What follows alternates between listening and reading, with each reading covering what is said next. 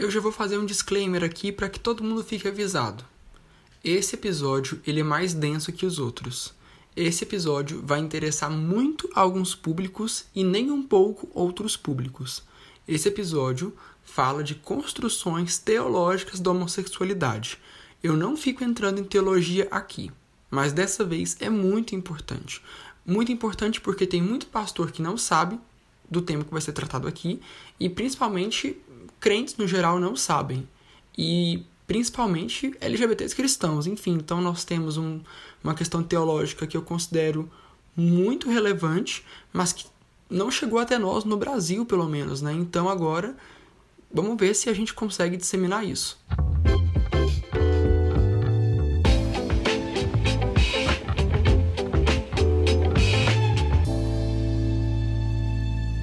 Todo mundo minimamente sensato concorda que as igrejas evangélicas e os evangélicos como um todo são muito deficientes é, no que tange compreender a homossexualidade. E normalmente o que acontece é que se reconheça esse fato, mas também morre por aí.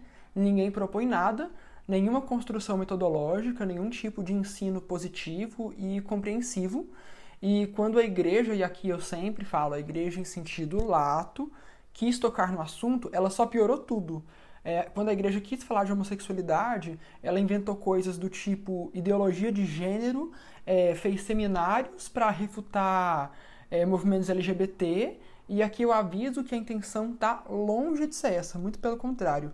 Eu estou colocando aqui pessoas de diferentes linhas de pensamento para conversar e explicitar qual que é a visão delas sobre a fé cristã e o contexto LGBT, a homoafetividade, enfim. Então a gente começa essa construção metodológica agora.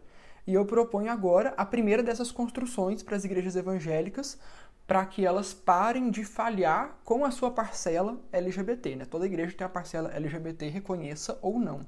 Claro, a proposta aqui não é perfeita, tá? Eu já falo que ela não é, mas eu considero ela muito anos-luz melhor do que nós temos hoje.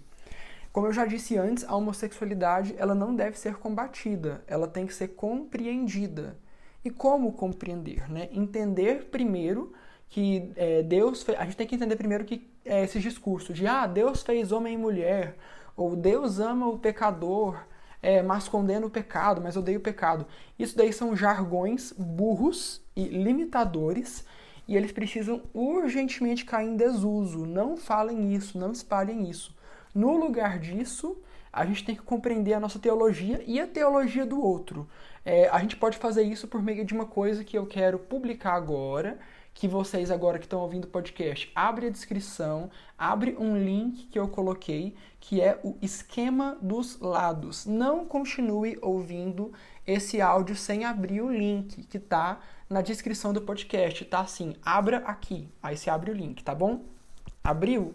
Que agora vai ser muito aula. Vai ser muito, muito aula, porque a gente vai aprender uma coisa que pode parecer complicadinha, mas se você entender, você vai falar, cara, abriu minha mente, e se não abriu, pelo menos ajudou a compreender, porque pelo menos eu estou pensando aqui, eu tô, eu tô supondo que quem está me ouvindo é um baby steps na questão de homossexualidade, que nunca leu um livro a respeito, ou se leu, leu só um, ou que não é gay, ou é gay, mas não, tipo, não conhece muito de teologias a respeito. Então agora é o momento de conhecer, porque as coisas não se resumem em ah, eu transo, eu não transo. Ah, eu sou celibatário, ah, eu não sou celibatário.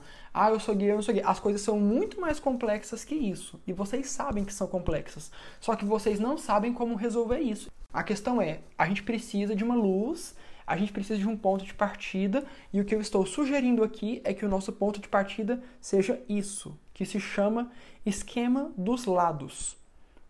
Toda discussão, todo mundo tem um lado. E nessa discussão você também tem o seu. É, você tem o seu posicionamento. Só que provavelmente você nunca esquematizou o seu próprio posicionamento. Você nunca disse, ah, eu penso assim, assim, assim, assim. Você nunca deixou ele enumeradinho. E agora você pode deixar, né? Chegou a hora da gente fazer isso. É, ah, e é importante dizer uma coisa: esse esquema dos lados, esse organograma que você abriu aí, ele é teologia norte-americana. E eu não quero importar essa lógica norte-americana para nós aqui no Brasil, porque ser gay e crente nos Estados Unidos é muito diferente de ser gay e crente no Brasil. Porém, eu considero que o esquema dos lados ele já ajuda muito, porque se você entender isso aqui e guardar, vai poupar muita discussão, porque você já vai ter tudo esquematizado, né? É, você não.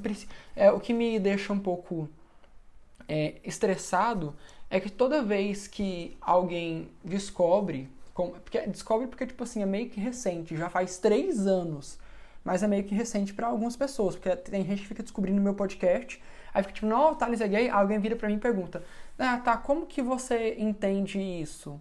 Como que a sua. Como que você realiza isso com sua fé? O que é que seus pais pensam? É tipo isso, são as perguntas comuns, são típicas. Só que, assim, se eu falar para elas, olha, eu sou lado B, elas não vão entender. Meu sonho seria que elas entendessem. Tem gente que se falasse, ah, eu, né, dentro desse, do esquema dos lados, eu me identifico como C eu me identifico como C2, como A. O pessoal fala assim: o que, que, é isso? E você nesse momento está falando: o que, que, é isso? Chegou a hora de entender e isso vai ajudar muito. Isso ajuda muito, tipo assim, a eu entender como é que pensa um outro evangélico cristão quando ele fala: ah, eu sou é, C2. Eu entendo o que, que ele pensa, sacou? Então agora abriu, abriu já comigo? Vamos começar. Esse organograma ele foi criado por um cara que chama Aaron que por privacidade pessoal, ele não revela o segundo nome dele. É, tem gente que conhece, eu não o conheço, mas um dos meus ouvintes, e que se tornou um amigo meu, ele me falou um pouco a respeito. E, enfim, tem gente que é amigo dele e tudo mais, eu por enquanto não conheço. Mas ele chama Arrow e esse organograma ele está disponível em muitos sites.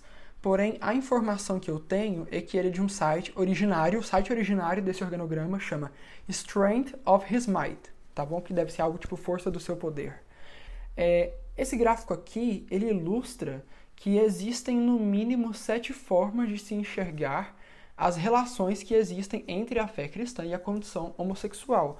E essas formas são representadas por letras. É, o A é o mais progressista de todos e o X é o mais conservador de todos. E a gente tem ainda o B e o Y, o B também é progressista e o Y também é conservador, só que eles não vão tão longe. E nós temos ainda o C1, que fica entre A e B, o C2, que fica entre o B e o Y, e o C3, que fica entre Y e X, que seriam as nuances que existem entre esses grandes grupos. É quem não fecha com ninguém, mas também não mas também tem posicionamentos, só que são posicionamentos mistos, às vezes não resolvidos em alguns pontos que a pessoa está em construções, então ela se identifica como algum desses Cs. É, eu vou explicar também a forma que o gráfico funciona, tá bom? E a gente vai olhar para cada letra. É, primeiro, vamos olhar aqui para o A. Como que o A pensa? O A ele é o lado mais positivo e afirmativo quando a gente fala de homossexualidade. Né? A gente é, pessoas do lado A, elas não entendem a homossexualidade como pecado, tipo. A homossexualidade está tão de boa quanto a heterossexualidade, o casamento gay é permitido, é incentivado, e, se a, e a homossexualidade é uma identidade, né? Tipo assim, eu sou gay e acabou. E se você se apaixonar por alguém do sexo oposto, se você a pessoa que é A, que se identifica com o lado A, ela vai falar, tá, você é bi. O casamento hétero também não é um tabu para ela, claro. Então você é bissexual e pronto. Agora o lado B. Já o lado B, assim como o Y e o X, é, os três entendem a homossexualidade como pecado, no seu sentido relacional e conjugal. Mas, ao mesmo tempo, tirando o lado A, esse é o pensamento mais progressista de todos. Por exemplo, os crentes do lado B se entendem tranquilamente como homossexuais. Eles dizem de boa, eu sou gay, é isso aí. E os evangélicos do lado B não veem problemas em identificar assim e não há contraposição com sua fé. Eles não sentem um conflito em relação, tipo assim, dizer sou gay e dizer sou cristão. Pelo contrário. E também isso não significa que eles sejam. É, eles queiram casar, eles entendem casamento gay como pecado porém eles estão muito mais propensos ao celibato e a incentivar a ideia de celibato. É, ao mesmo tempo, eles também defendem com mais facilidade o direito civil das pessoas LGBT, sejam gays, bis, lésbicas, trans, é, eles chamam trans pelo nome social, eles estão muito mais tranquilos a respeito disso, porque eles entendem que é um grupo ao qual eles fazem parte, talvez que sempre fizeram parte.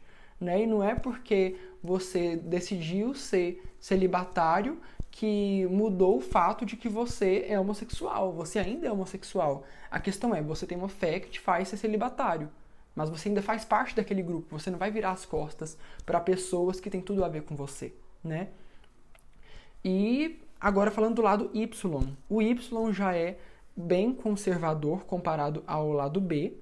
Também tem o C, só que eu não vou falar do C.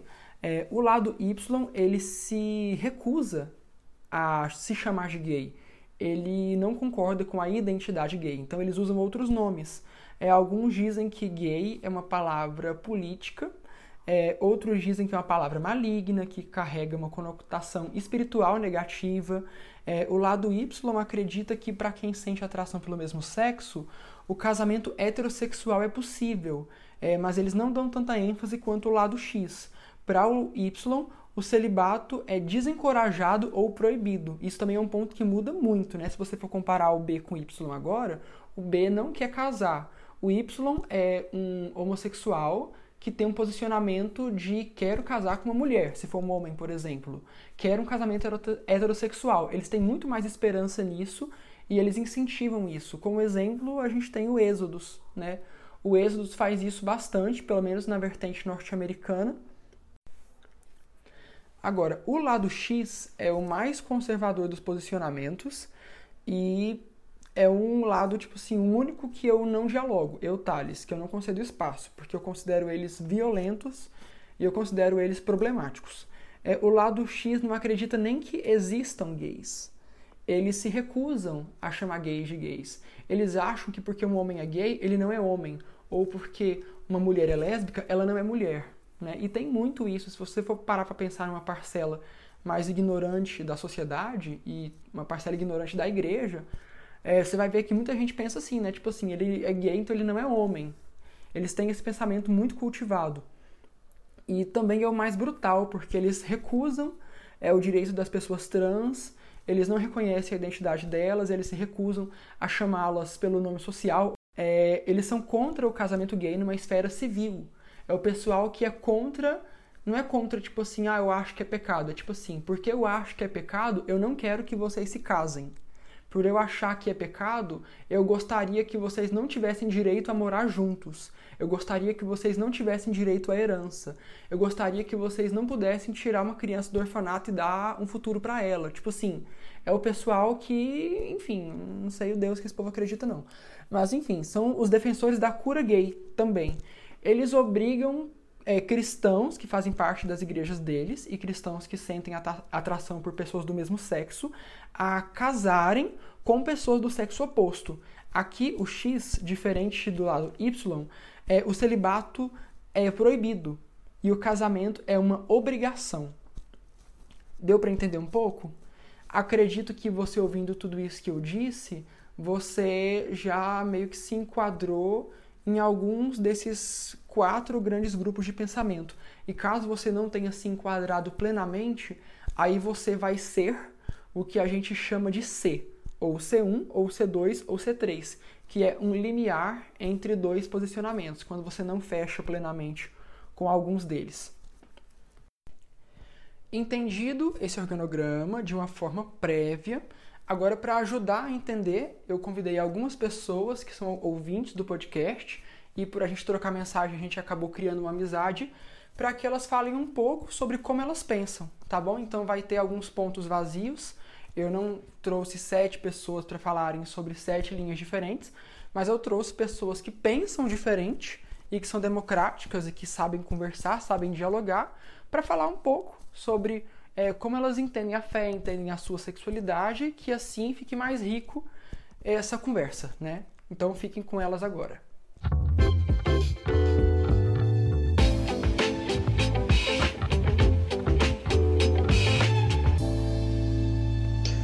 Oi, gente, eu sou Antônio Valente, eu sou ouvinte do Conflito. E também tem um podcast chamado Meu Deus, Onde Eu Tô, e o Thales também ouve. É, eu peço para vocês darem uma olhadinha no nosso Instagram, que é arroba Meu Deus, Onde Eu Tô e também ouvir os nossos podcasts, porque pode ser que vocês se identifiquem com alguma coisa. E vamos lá.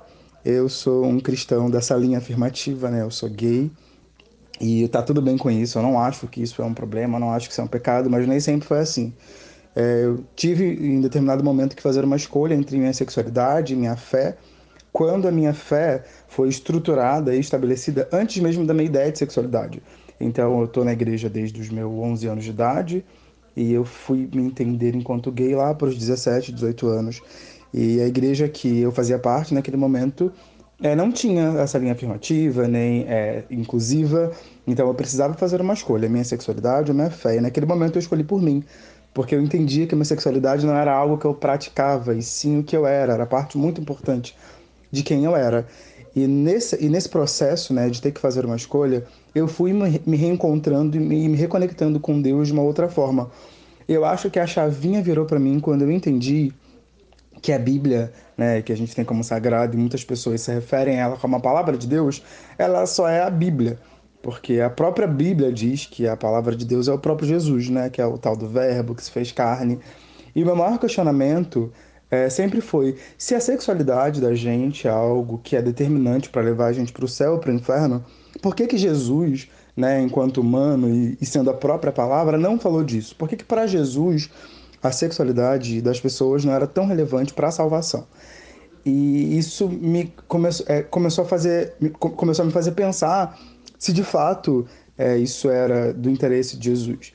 E foi também me atraindo, de certa forma, para mais próximo daquela religião, daquela fé que sempre me contemplou, obviamente, com vários adendos, mas sempre me contemplou. E eu entrei para o Evangélicos como coordenador nacional e isso mudou muitas, muita coisa na minha vida. Principalmente é, me fazer não é, querer estar em ambientes ou espaços que sejam inclusivos, porque a inclusão ela pressupõe um limite também, né? E eu não queria ter essa relação limitada. Eu não saí de uma igreja tradicional para entrar numa igreja onde eu poderia ser gay até a página 2. Então eu queria estar num espaço e numa relação com Deus, principalmente, que eu pudesse ser eu mesmo. E aí, certa vez eu ouvi uma frase que dizia que o amor é uma casa grande onde a gente cabe por inteiro, sem precisar se diminuir ou se esticar, que a gente cabe do nosso próprio tamanho.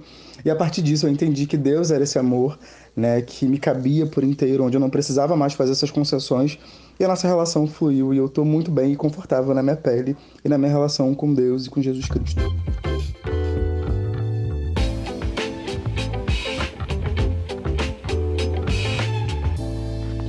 Oi, pessoal, meu nome é Leandro, eu sou ouvinte do Conflito e eu sou aquilo que a gente chama de lado C1. C1 é um lado intermediário entre A e B. Não tem uma definição muito direta, tá bom? Cada C1 que você perguntar vai responder uma coisa diferente. Eu vou falar muito a minha vivência. Eu hoje entendo que tanto o lado A quanto o lado B possuem lados muito contundentes e muito importantes dentro daquilo que eles discordam. Na verdade, eu acho que eles concordam muito mais do que discordam. O ponto essencial está na questão se a prática homossexual é pecado ou não. E isso é uma coisa que eu, sinceramente, não consigo bater o martelo, não consigo dizer que é pecado ou que não é pecado. Eu acho que acontece de muitas das vezes a trajetória que a pessoa vive a forma como a pessoa viveu sua experiência cristã e a forma como a pessoa entende a Bíblia vai determinar muito essa visão dela. Só que o ponto-chave para mim é: isso não é uma questão fundamental, não é uma questão de base para a fé cristã. Para mim, é uma questão secundária. Então, entraria ali talvez no campo das doutrinas, não entra para mim no campo da heresia, para mim não é base. Então, você ser um servo de Cristo, você ser salvo, você ser, ser uma pessoa piedosa, você ser uma pessoa que ama a Deus acima de todas as coisas, ama o próximo a ti mesmo, passa sim pela forma como você vive sua sexualidade, mas não deve ser pautado a partir disso. Então, para mim, é uma questão secundária. Então, é, hoje eu entendo coisas que fazem sentido para um, tanto para o lado A, vejo coisas que fazem sentido para o lado B, eu consigo concordar muito com as pessoas do A, consigo concordar muito com as pessoas do B, mas ao mesmo tempo eu não me sinto confortável em dizer não, é pecado e ponto, porque aí eu vou estar tá, na minha cabeça invalidando a vivência de muitos cristãos uh, que são que estão em relacionamentos homoafetivos com relacionamento com relacionamento sexual inclusive né? Uh, e que para mim são cristãos é, salvos em Cristo Jesus. Uh, assim como se eu falar isso não é pecado eu necessariamente vou precisar invalidar a vivência de muitos que dizem que é pecado e que a partir disso eles moldam muitas coisas na sua vida. Então, para mim, é muito difícil ser categórico. Eu acho que é uma questão muito complexa e muito mais pessoal. Eu acho que Deus meio que vai falar e vai conduzir cada um dentro daquilo e as pessoas vão seguir aquilo que se sentem mais confortáveis. Além de que é uma coisa que pode mudar, né, gente? Hoje você é lado A, mas pode ser lado B, C1, lado. Então, assim, para mim não é uma questão fundamental. Isso para mim é C1. Abraço.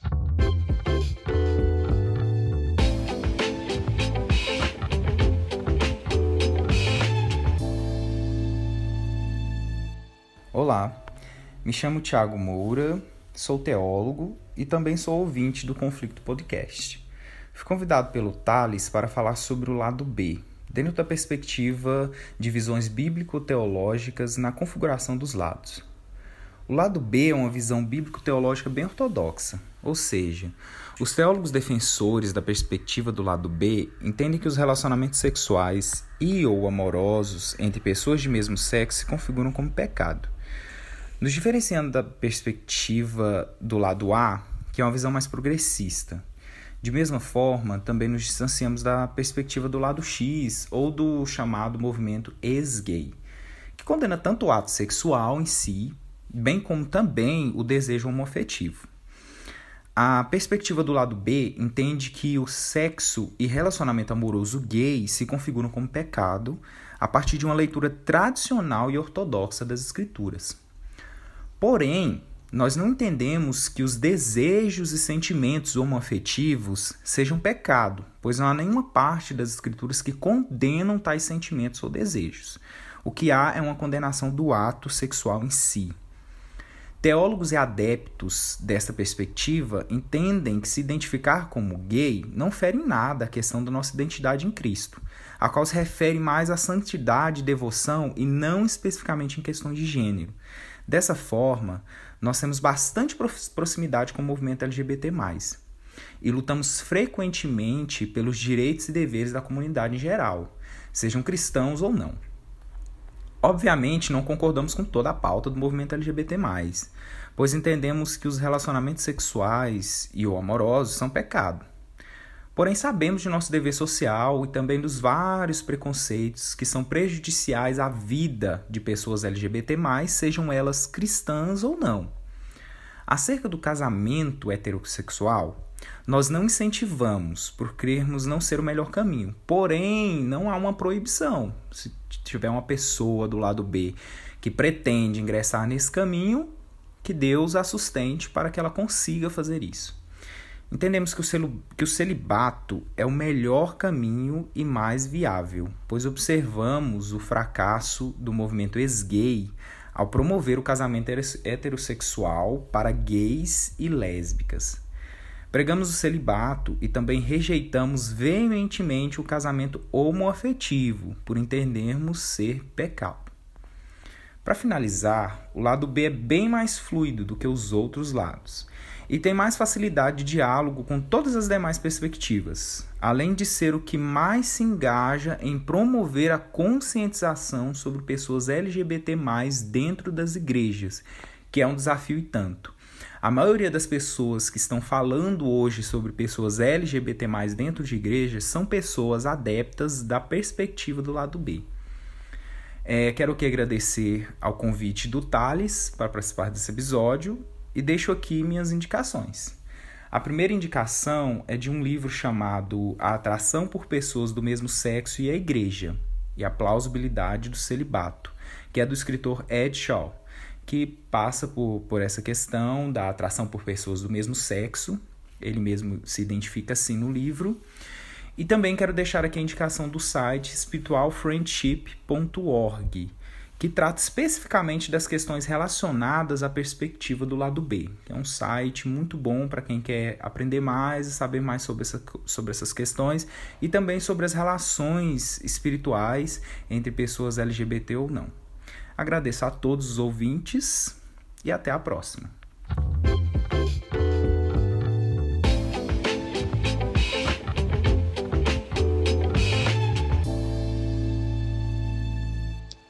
Saudações, ouvintes do Conflito Podcast. Meu nome é Jared, eu sou igualmente um ouvinte aqui do Conflito e a ideia é que eu possa compartilhar com vocês algumas percepções que eu tenho sobre a minha sexualidade. Se a gente for usar né, aquela, aquela tabela de letras que designa algumas percepções, eu me identifico com o que normalmente a gente chama como C2. Né? Os Cs, eles são é, caminhos do meio, por assim dizer, entre aquelas grandes percepções, ou as percepções principais. Né? Lado A, lado B, lado Y. Então, os Cs são esses caminhos do meio. Enquanto C2, eu me identifico como alguém que não é nem alguém do lado B, nem alguém do lado Y. É, eu estou né, no meio, de modo que eu tendo a me identificar com alguns aspectos de ambos, ambos mas eu não fecho com nenhum. É, alguns poderiam chamar isso de estar em cima do muro ou coisas assim, mas eu penso que existam, existem nuances né, nessa na sexualidade, de modo que a gente não encontre necessariamente é, tipos fechados ou tipos puros e muito definidos é, do que é essa autopercepção da sexualidade. É, dito isso, eu queria é, é, elencar três pontos principais que, de alguma forma, podem né, me identificar ou apontar o que constitui a minha identificação como alguém dentro desse campo, que é o C2. É, o primeiro ponto, eu diria que é o é o ponto das terminologias ou da identidade que a gente eventualmente assume publicamente. Então, normalmente, alguém do lado B, por exemplo, ele não vê problema em usar terminologias como o termo gay e de se autodefinir enquanto gay. É, ao contrário do lado Y, né, que normalmente tende a rejeitar essas terminologias e normalmente acaba usando uma sigla chamada AMS, que significa Atração por Pessoas do Mesmo Sexo. É, enquanto alguém que está no meio desses dois, eu tendo a não me identificar com as terminologias seculares, por assim dizer. Eu sei que essa é uma discussão muito grande e muito complexa, né? eu não daria conta de pontuar ela totalmente aqui, mas é um aspecto que me constitui, que é essa, digamos, rejeição ou não identificação com essas terminologias, uh, até pensando que elas são é, terminologias com toda uma historicidade de uso, enfim, é uma discussão bem grande. É, outro ponto que me define enquanto alguém dentro do campo C2 é, seria uma não rejeição total de alguns aspectos da minha personalidade.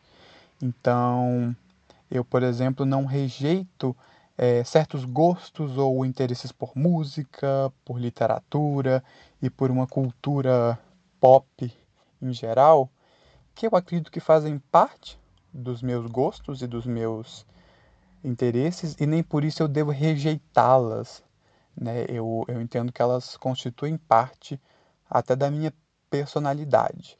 É, outro aspecto também seria uma não busca é, obcecada por um tipo de masculinidade específica que me colocaria como a figura do homem é, respeitável ou desejado. Então, eu não busco desenfreadamente esse um tipo específico de masculinidade. Pelo contrário, eu reconheço que eu, existem traços da minha personalidade que me constituem e eu entendo que eu me realizo dessa forma. Então não é uma rejeição completa. É, por último, é, um ponto que me identifica como C2 é, não é, é uma busca ou não é uma busca por um tipo de terapia de reversão sexual, é, entendendo que dessa forma eu consigo me realizar. Então, a minha realização enquanto pessoa não está necessariamente em me tornar heterossexual ou coisa assim. Então, eu entendo que certas coisas me constituem e eu me realizo dessa forma, né? Eu entendo que, apesar disso, é, eu tenho em mim e me constitui também uma identidade em Cristo que não exclui alguns elementos da minha personalidade. Então, eu acho que são esses três pontos que me constitui como alguém do, do campo C2. É, enfim, é um, são nuances que existem nesse, nessa gradação de sexualidade e de alguma forma é assim que eu me identifico, pelo menos por hora. Então, é isso.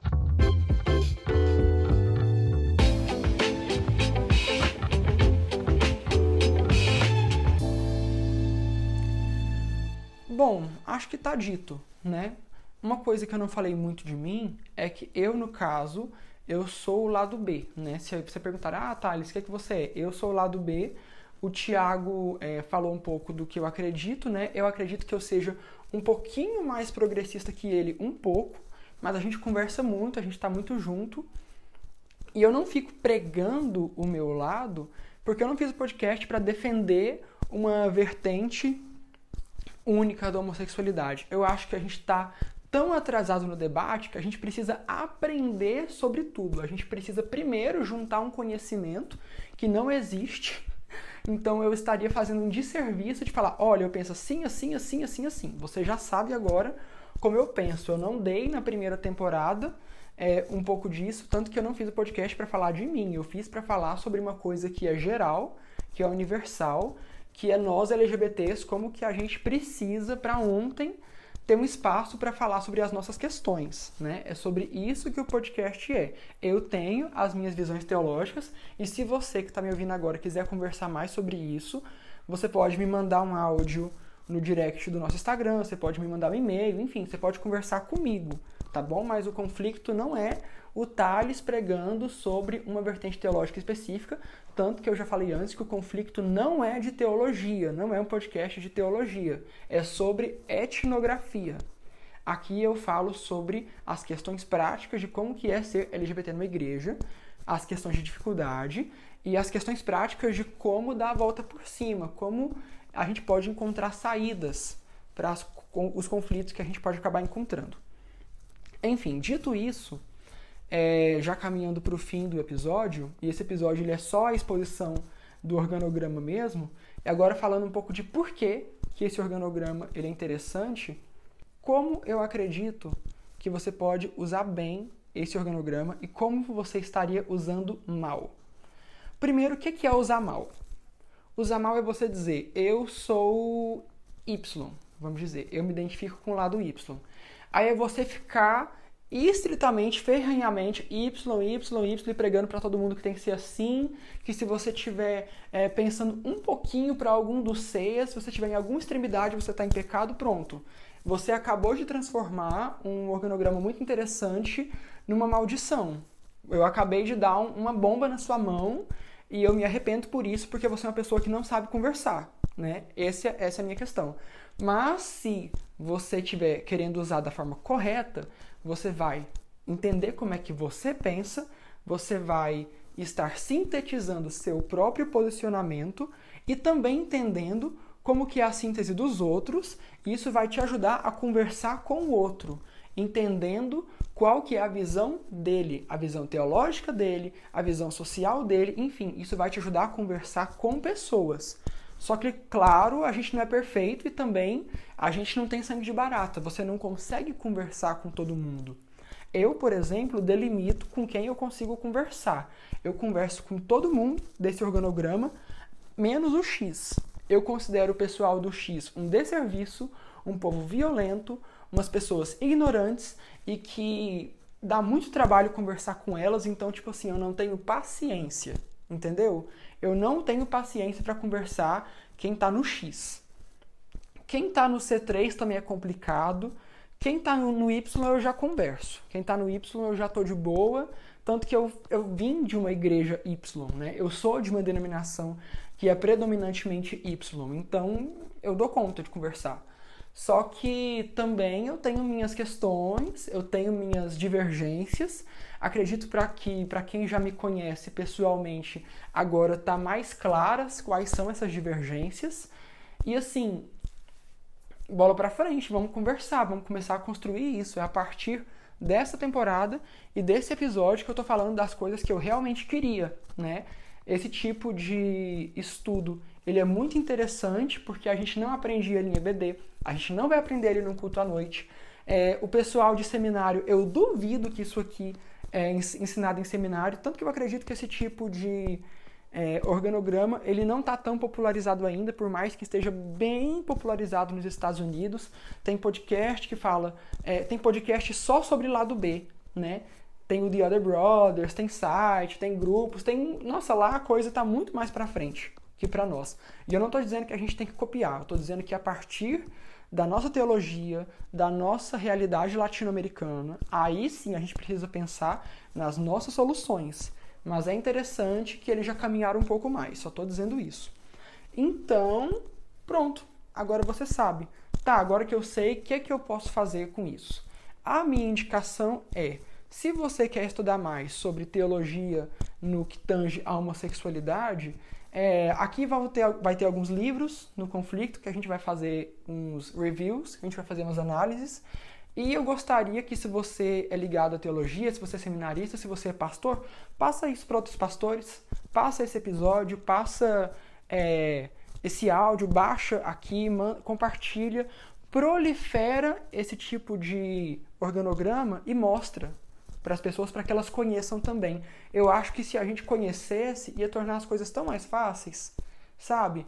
É tão complicado eu chegar e falar, olha, eu penso assim e responder as mesmas perguntas sempre, porque esse organograma ele ele dá as respostas, né? Porque ele sintetiza seus posicionamentos, sintetiza o do outro, enfim, fica mais legal, fica mais objetivo é, a nossa discussão. Então, agora que vocês já ouviram, eu agradeço vocês, espero que vocês tenham entendido. Caso tenha ficado alguma dúvida, você pode perguntar no conflito, nas nossas redes sociais, pode mandar e-mail que a gente responde. Se você quiser é, falar com algum dos meninos que também participaram aqui, você pode é, fazer a pergunta para eles que eu encaminho, enfim. Agora a gente tem, a gente deu um passo grande agora. A gente deu um mega passo porque algo é, muito importante foi publicado, foi divulgado, foi ensinado. Eu vejo dessa forma. Agora a gente deu um passão. Agora ficou bacana para quem se interessa pelo tema, né? Então, beijo para vocês. Tem mais episódio que foi lançado. Se você tá gostando, não fica só nesse. E vamos continuar, tá bom, gente? A quarentena é longa, tem muita quarentena ainda. Beijo para vocês e abraço. Tchau, tchau.